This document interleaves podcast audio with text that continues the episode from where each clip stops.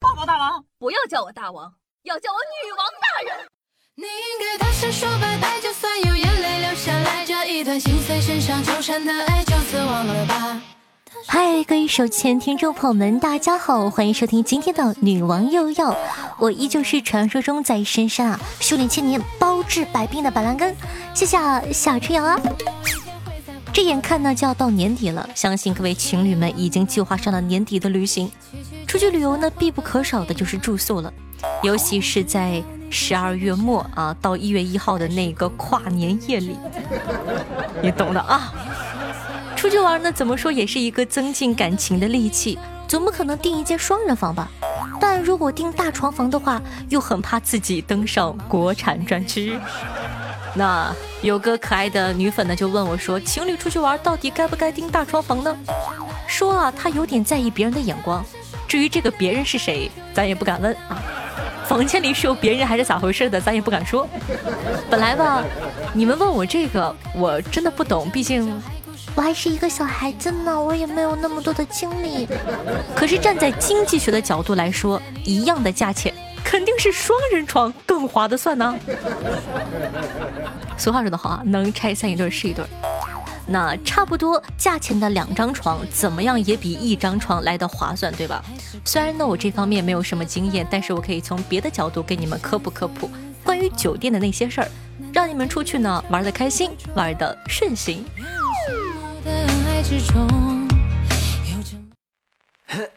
OK，他总是留着短发。那情侣出门到底该不该住大床房呢？相信啊，你们都看过新闻，有的酒店房间呢可能会被装偷拍的摄像头。为啥装那些摄像头呢？当然是为了拍一些说出来会被逼掉的画面。难不成用来防小偷啊？一说这个，我就知道你们一下子就不困了。理所当然啊，情侣大床房呢，可以说是这种情况的重灾区了。所以呢，不住大床房几乎可以规避掉百分之八十以上被偷拍的风险。看到了吧？没有对象能规避百分之八十以上的问题。还有就是，如果说你特别想订的话，记得不要轻易的订一些特别便宜的情侣酒店。在订酒店的时候呢，你看着图以为它最起码是轻奢、大方、浪漫的。实际上呢，等你到酒店了，很可能看到的是喜气洋洋的大红蚊帐，床头说不定还会贴一个倒着的福，啊，福到家了。半夜情到浓时，一抬头看着周围的环境，你就会觉得，哎，一下子变成特别的索然无味，而且，对吧？实在不行，你把两张床你拼到一起嘛，是吧？不会过。情侣照顾到了，顺道也说一下单身狗吧。我知道很多人呢在家睡觉都有裸睡的习惯，虽然呢裸睡的好处一大堆，睡得又很舒服，还能促进二次发育什么的，但在外面最好不要这样做。在酒店呢还是能避免就尽量的避免，能穿睡衣的话就穿一下睡衣，也不是怕你被偷拍，主要是虽然酒店的床单看上去很干净，但它不一定真的有那么干净。有的酒店呢是外包的公司，为了让床单看上去更白啊，往往呢会在这个洗涤的设备里加大量的漂白剂，甚至工业原料。别说是床单了，陈年抹布都能给你洗白喽。所以说，尽量还是不要裸睡啦。那之前节目里有做过非常可怕的，譬如说酒店的水壶被用来煮内裤啊、洗袜子啊等等等等，一条毛巾擦完马桶啊、擦杯子等等等等。光想那个画面，就根本就甩不出脑海。实际上，除了这些老生常谈，还有一些地方也要留点神，比如遥控器。遥控器呢，本身就是特别容易藏垃圾的结构，哪怕擦过也很难擦干净。更别说很多酒店其实根本就不擦。可能遥控器呢，自从被拿进房到清洁阿姨退休，都没有人擦过它。上一个房客的手，说不定拿过辣条。上上个房客也许刚抠过性感的肘，上上个呢可能根本就没有洗过手。不管怎么样呢，还是小心为妙。况且现在手机那么发达，要啥没有的看呢？片儿看人家宾馆里的电视。实在不行，你像我一样，对吧？随身带两本书，背背单词。没有那种世俗的欲望，才能够到达巅峰啊，朋友们。还有一个就是拖鞋。虽然酒店呢都有一次性的拖鞋，但是呢也有来用来这个洗澡的塑料拖鞋，对吧？一次性拖鞋用完就扔了，但是塑料拖鞋一般是不怎么换的，所以能不穿就不穿，你懂的啊。嗯，不知道你们住酒店的时候有没有被拆过小卡片呢？就是那种有大波美女加一句特别诱惑的话，什么在校美女啊，年轻模特呀，总有那么几个不愿意透露姓名的朋友曾经问过我。小卡片的电话到底能不能打？夏夏在这里呢，只能跟你们说，不可以打，也不应该打。你们有听过仙人跳吗？去年一月份啊，有一位陈先生在一家快捷酒店住宿，捡了个小卡片，打了电话呢，就叫了一个妹子过来，结果被人敲诈了三千块，不给就告强奸，后续共被劫走二十五万。看看这血淋淋的现实。那仙人跳呢，就是利用美色给人设计圈套、骗人钱财的行为。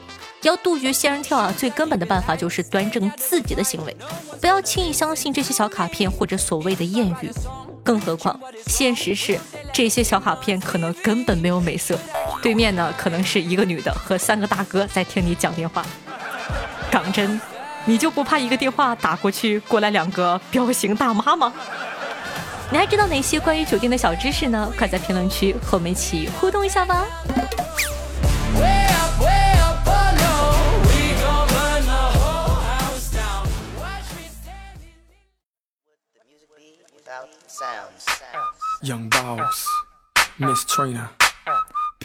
欢迎回来，您正在收听到的是《女王又要》，我是夏夏夏之瑶。那喜欢我们节目的宝宝，记得在收听节目的同时点赞、评论、转发、打 call，一条龙服务哦。万水千山总是情，做个任务行不行？前两天有无数的小妖精在下面给我留言，说到什么啊，很感动啊，支持夏夏夏夏那么辛苦，你们也得做呀，咱不能光动嘴不动腿。所以说，希望可以多多支持一下，喜欢咱们节目的宝宝，记得一定要点击一下播放页面的订阅按钮。同时，方便的同学呢，希望可以帮夏夏把节目放到你的微博、朋友圈里，让更多人认识夏夏吧，爱你哦，嗯。好的，感谢一下天机神梦夏家至尊更丰富可靠的过客，这样就没意思了。六十离异带娃，经常抽风，鱼丸二大爷，蓝猫野兽，你会属于我吗？夏夏的爱情血下，浅墨草莓味仙女，风风血下，花心少爷和张世静，对上期的女网友要辛苦的盖楼，大家辛苦啦！听众朋友，听友二七八九零七九四六说道。我是在某狗听的女网友要，感觉挺好的节目，就专门下了喜马拉雅。夏夏，你感动不感动？感动感动。听众朋友 S U K I 说道：“我有个问题，硬币为什么要一个一个数呢？称量出十个的质量，然后称总质量，就知道够不够数了呀？感觉这次的警察叔叔好像不是很聪明的样子。所以说，你看。”他们只能当女王有药的素材，而你是女王优秀的小耳朵。听众朋友，当年明月说到：“夏夏，我是一六年开始做节目的吗？呀，我是一六年七月份开始听的。呃，是的，夏夏是一六年一月十二号开始做的第一期女王有药，所以说你已经算是非常非常早期的小耳朵喽。听众朋友，女生中分是女王说道。喜马拉雅最美女神加油！你看人家的评论简洁易懂，让主播喜欢。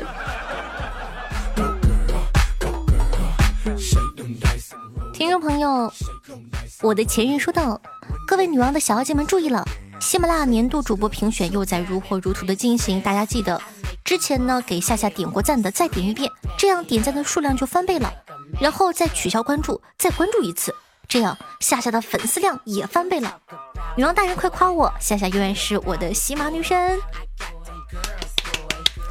棒棒棒，小机灵鬼儿！哎，我突然间感觉我夸的好干巴呀！哎呀，太干了，太干了！听众朋友龙鳞说道：“不知道夏夏记得我不？上回呢在直播间想想加你的粉丝团，结果网卡迟迟加不上去。虽然最后加上了，但感觉夏夏没有把我当成骗子吧？因为呢在准备考研，所以白天没有什么时间支持夏夏。但是每天晚上睡觉，我都会打开女王，戴上耳机，夏夏加油，会一直支持你的。听众朋友，夏夏是五娃说道：“听了夏夏这么久，我最喜欢听的一句话就是夏夏用方言说‘哎不是’，特别上头。哎不是啊。”听众朋友，七月青春逝去时光说到从初二听到大二，我算你初三一年哈，初三高中三年，这就是四年，大一大二六年。我统共做了四年，你是怎么能听到六年的呢？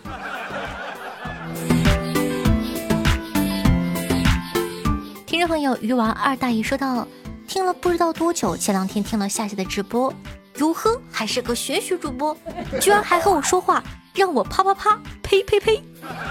听到那个小燕的声音，真的是萌化我了。记得有一天我找不到女朋友，你要对我负责哦。”我什么时候让你啪啪啪了？你不要污蔑我，我是一个绿色正直的主播。听众朋友，听友六三八二八五幺幺说到，车机系统不能打 call，下了手机 app 发现打 call 没有积分。非常非常感谢哇，有这句留言，有这个心意，夏夏已经非常非常的感动，爱你哦。听众朋友，懒得起个名字，说道。一日陪老婆一起散步，在河边的时候，老婆不小心掉下去了。突然呢，一个河神出现，对我说：“年轻的帅哥哟，你钓的是这个高冷的御姐，还是这个可爱的萝莉呀？”我说：“都不是。”河神又说道：“你是一个诚实的人，这两个都送给你吧。”说完转身离去。我愣了一下，大吼道：“把我的大胸下垂腰还给我！”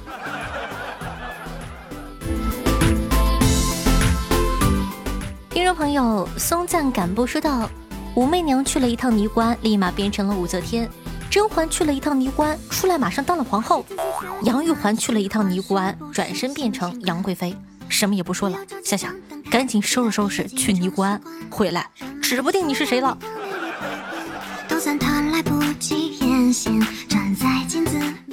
听众朋友，峡谷草里蹲说道：“每次工作的时候都习惯性的打开夏夏。”啪，很快呀！虽然呢没有认真听过，可就是喜欢有个小嘴儿在耳边 叨逼叨的感觉。嗨。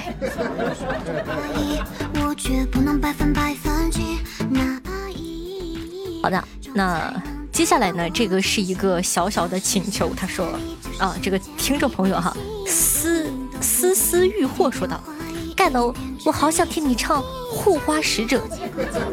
那今天的片尾呢，就给大家带来一首非常优秀的普通话音译粤语版《红花使者》。呃，我希望如果说在这里呢有这个会粤语的小朋友，先退出去一下子，好吗？不要骂我。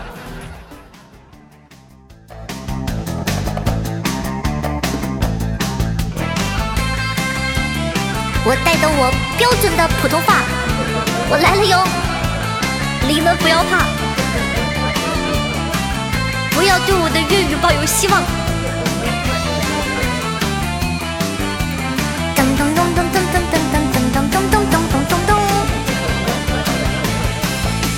千万正在从努力送中抵靠，领奖肯定不停交换更高规格，生锈的冷风。不转去摧他，他那幽幽眼神，不要对我说话。轻轻身影，飘飘身影，默默去来吧。对我说浪漫情人来我吧。贪心的晚风，竟敢拥吻他，将他秀发云云柔柔，微露微露放下。卑微的晚风，不愿抚慰他，我恋绝天涯，生护着心中的他。那个。伴随着这样一首好听的音乐，你就凑合着听吧。那今天的节目呢，也就到这儿了。